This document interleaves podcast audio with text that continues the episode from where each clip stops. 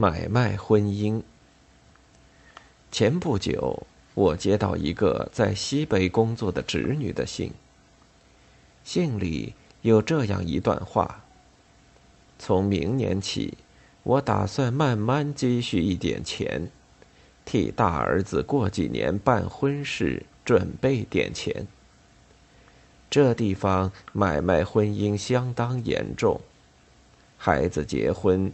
男家要准备新房里用的，如大立柜、五斗橱、高低柜、写字台、方桌、沙发、床、床头柜等等一切东西。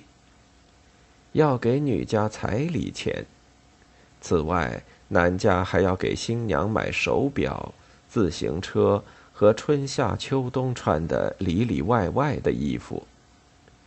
结婚时还要在馆子里待客，花销相当大。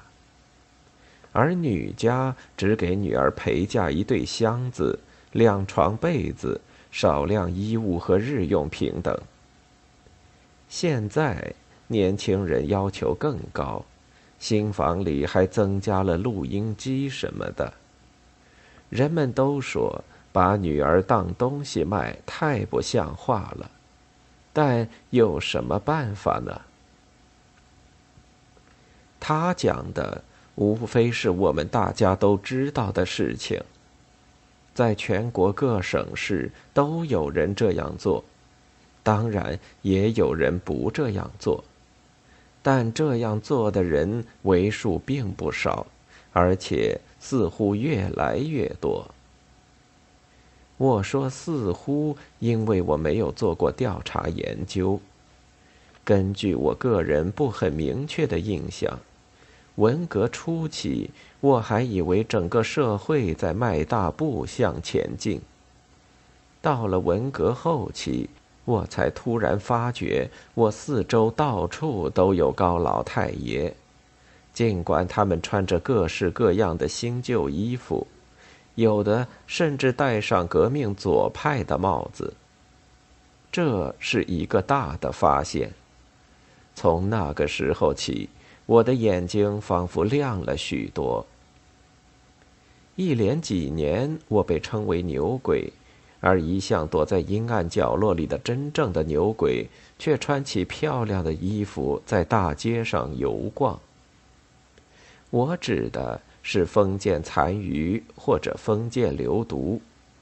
当时我已从五七干校回来，对我的批斗算是告了一个段落。我每天到单位学习，人们认为反封建早已过时，我也以为我们已经衰脱了旧时代的梦魇。没有想到残余还在发展。流毒还在扩大。为了反对买卖婚姻，为了反对重男轻女，为了抗议父母之命、媒妁之言，我用笔整整战斗了六十年。而我的侄女今天面对着买卖婚姻，还是毫无办法。二十几年前，她结婚的时候。没有向人要过什么东西，也没有人干涉过他的婚姻。可是他的儿子却不得不靠钱财来组织新的家庭。难道这完全是旧传统的罪孽？他诉苦却不反抗，许多人诉苦，只有少数人反抗。我看过像《喜鹊泪》那样的电视剧，我看过像《被爱情遗忘的角落》那样的故事片，那么多的眼泪，那么多的痛苦，那样惨痛的结局。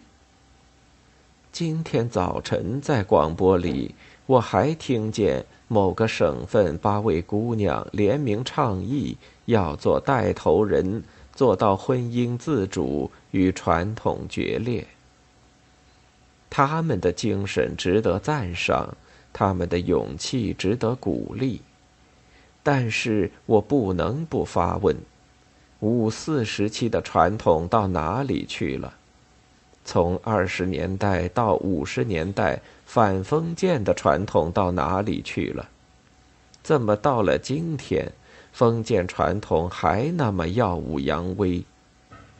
要同他决裂，要保卫自己的合法权利，年轻姑娘们还需要有人带头，还得从头做起。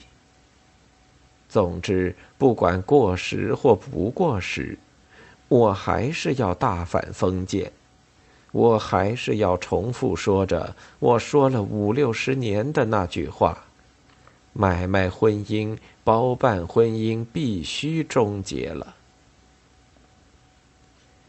我还要讲一件我耳闻目睹的事：我的外孙女小端端出事以后。我们家请来一个保姆，她原是退休职工，只做了几个月就走了。她在我们家的时候，她的儿子常来看她，我有时也同他交谈几句。他不过二十多岁，在什么商店工作。他喜欢书，拿到工资总要买些新书、新杂志。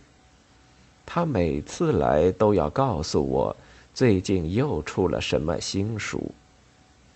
他母亲回家后，他偶尔也来我们家坐坐，同我们家的人聊聊。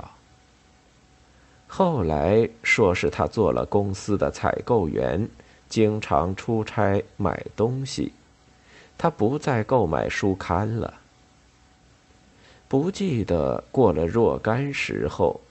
他来讲起，他新近结了婚，请了八桌或十二桌客，买了多少家具，添置了多少东西，又如何雇小轿车把新娘接到家中。他讲的有声有色，十分得意。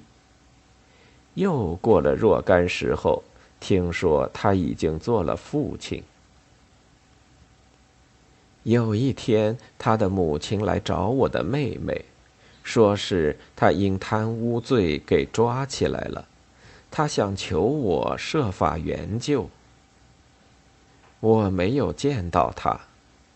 过了不多久，他在电视屏幕上出现了，人民法院判了他两年徒刑。这是真实的生活。但他和电视剧一模一样，这也是买卖婚姻的一种结局吧？他对人们并不是陌生的。二月九日。